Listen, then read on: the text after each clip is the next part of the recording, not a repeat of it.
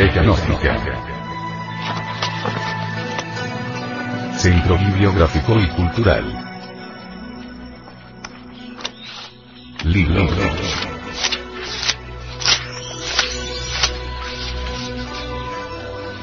La doctrina secreta de Anahuac. Autor. Samael Aumeor.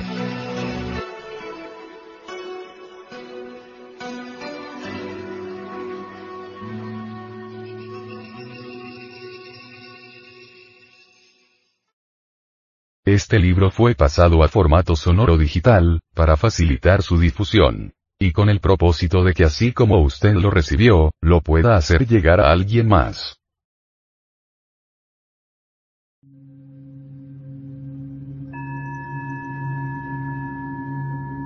Capítulo tercero.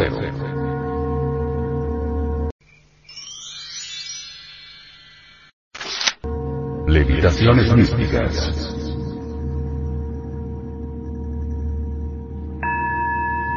Indubitablemente, es la cuarta coordenada el mismo hiperespacio de la hipergeometría mediante el cual es posible realizar actos sobrenaturales, como son la desaparición o aparición de un cuerpo en el espacio tridimensional de Euclides o la salida de un objeto cualquiera del interior de una caja herméticamente cerrada.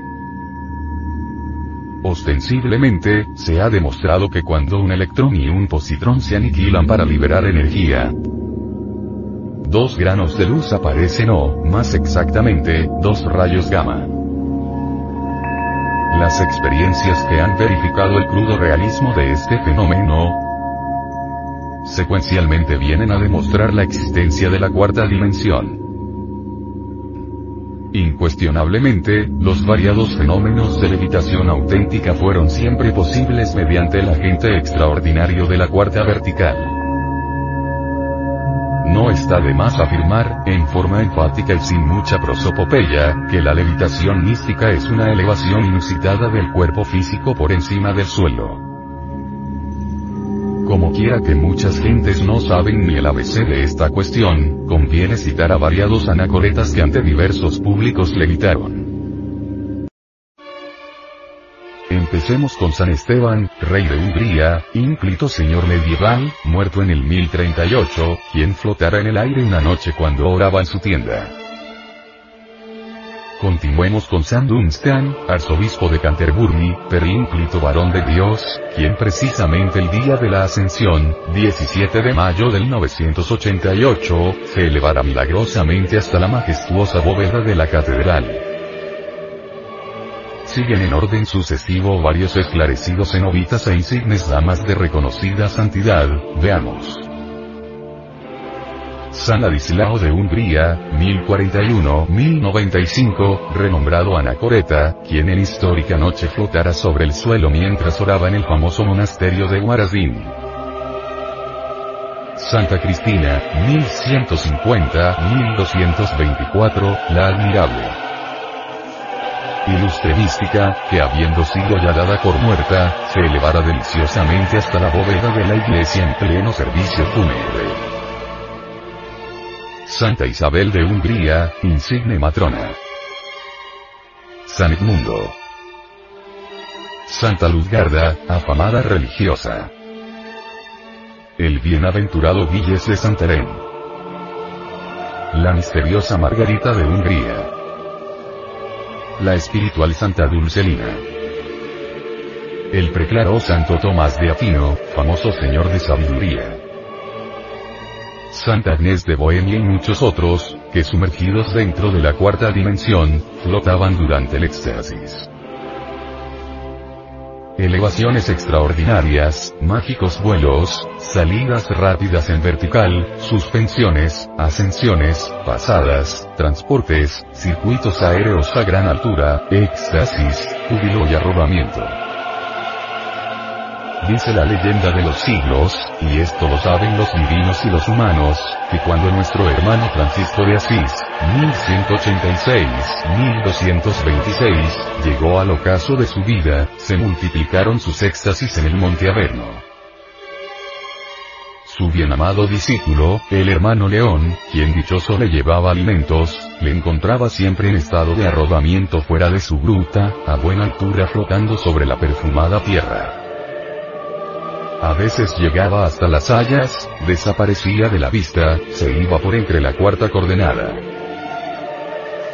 Y prosiguiendo con esta temática místico-científica, no está de más citar también a Santa Catalina de Rixi, 1522-1589, la muy célebre estigmatizada priora de Prato, quien cuando en éxtasis entraba, suspendida quedaba en el medio ambiente circundante.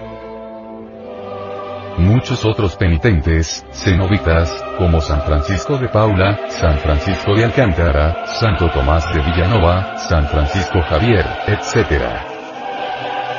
Se desprendían del suelo en sus éxtasis y se mantenían en el aire ante el asombro extraordinario de la conciencia pública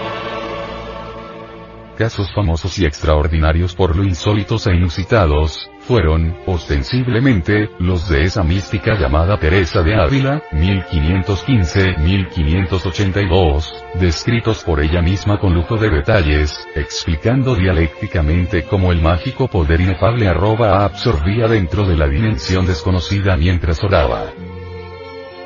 Entonces flotaba ante las asombradas religiosas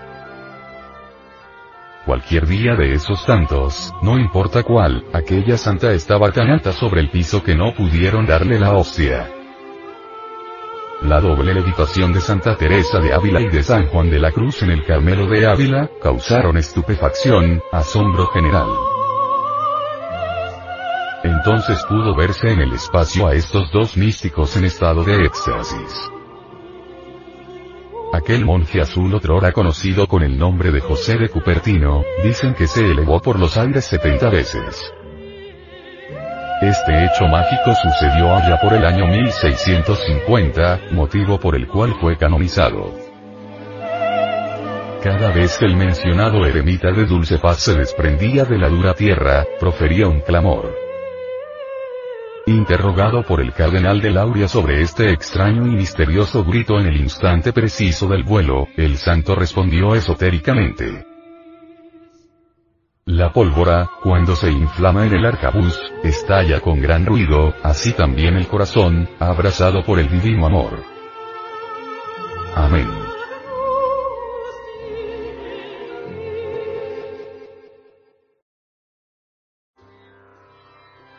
Escudriñando viejos manuscritos con tesón de clérigo en la celda, hemos hallado de la tierra sagrada de los Vedas lo siguiente.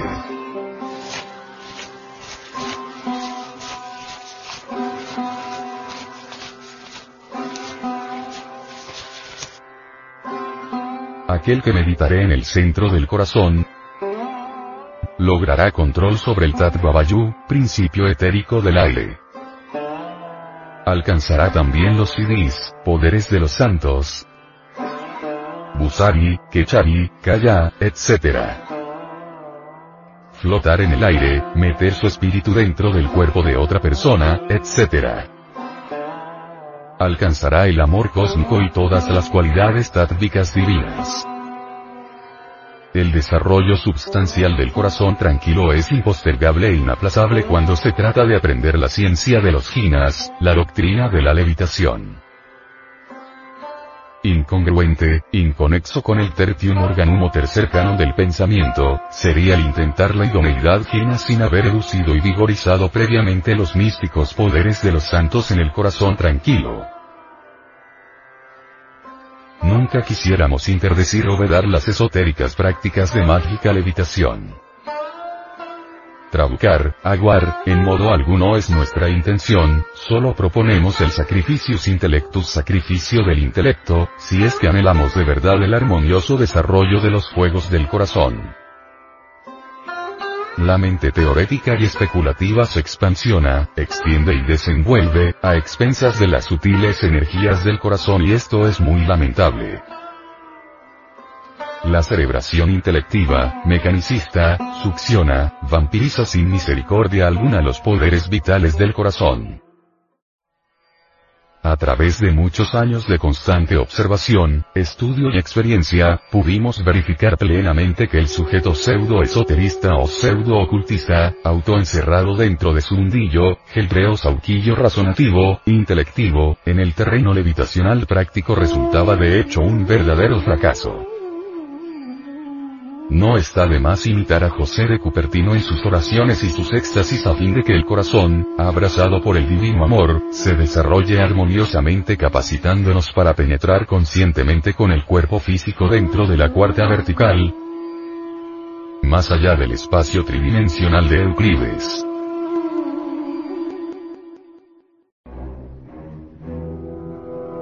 Incuestionablemente, aquellos 60 ancianos aztecas que en el cerro de Coatepec hicieran sus operaciones y círculos mágicos para sumirse luego en la cuarta coordenada, habían desenvuelto, cada uno, por anticipado, los fuegos maravillosos del corazón. Telendo, insólito, inusitado, resulta el relato de aquel viaje misterioso por la dimensión desconocida. Indubitablemente, en el universo paralelo de la cuarta dimensión cualquier metamorfosis es posible. El Lucifer Nawa, forzado por aquellos conjuros, transformó a los 60 de Moctezuma en aves, bestias feroces.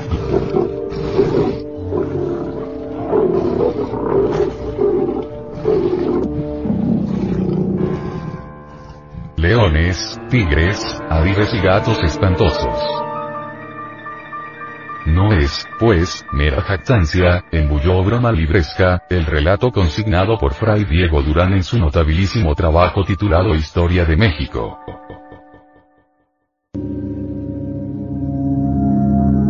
Enfrentamos a campo traviesa la historia de los Chinas, hallaremos en el Tíbet oriental a Milarepa, venerabilísimo inexorable maestro, Inklitotar, que como cualquiera de los 60 ancianos de Montezuma, sabía levitar en la cuarta dimensión.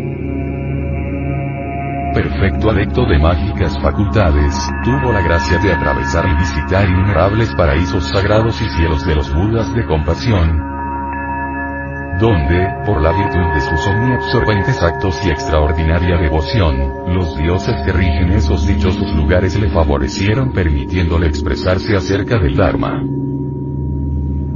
Jesús, el gran Kabir, sumergido con el cuerpo físico dentro de la cuarta vertical, caminó sobre las aguas del mar y esto lo saben los divinos y los humanos.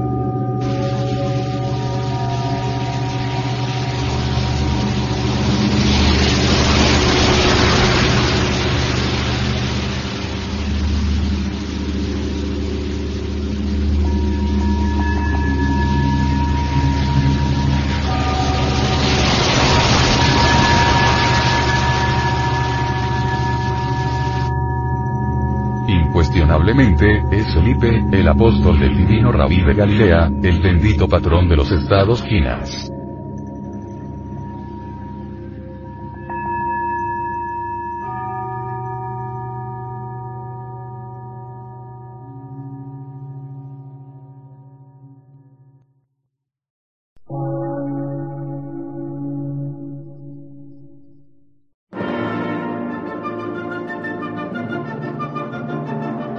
Emisora, gnóstica, transmundial. Por una nueva civilización y una nueva cultura, sobre la faz de la Tierra.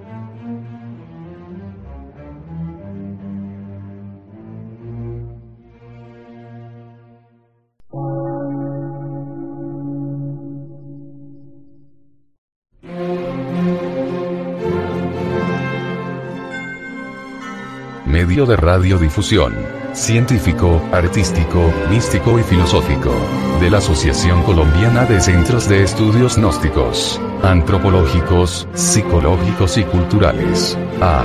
C.